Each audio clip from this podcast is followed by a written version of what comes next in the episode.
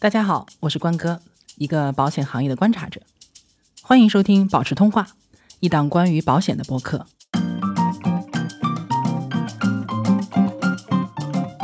如今，保险已经不是一个令大众感到陌生的名词，很多消费者已经有了明确的投保意识和需求，但对于具体的操作，似乎又雾里看花，一知半解。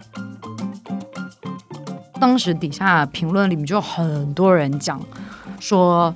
就是自己的父母，包括自己在买保险的时候，就是呃都被坑过这件事情，所以呢，到后来再去跟父母提说啊要买保险啊，包括可能很多人就已经不太相信保险这个东西了。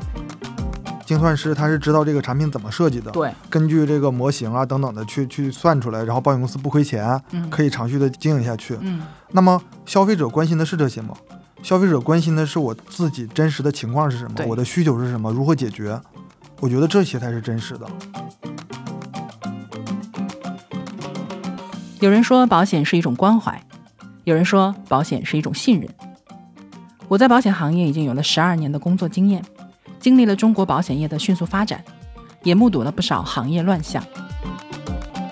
其实从我们的角度来看的话，其实互联网保险还有传统保险，线上还有线下的保险。首先，我认为它背后买的东西，其实买的都是一份保障，还是一样的。对对，所以它的背后的本质是不会发生变化的。嗯。然后在这个基础之上的话呢，其实不论是线上还是线下的保险，其实银保监会，然后这个监管机构，它其实都有相应的一些管理的一些办法。嗯。那保险随着中国的这个经济的发展，嗯其实也是朝着更好方向发展的。那同时，我们也会看到，就是很偏远地区的这些消费者，他们会用脚投票，选择他更认可的这一部分从业者，就是不在一个地方，嗯，他不满足身边的，那这个事情其实是会倒逼身边的从业者进行提高，对对对对。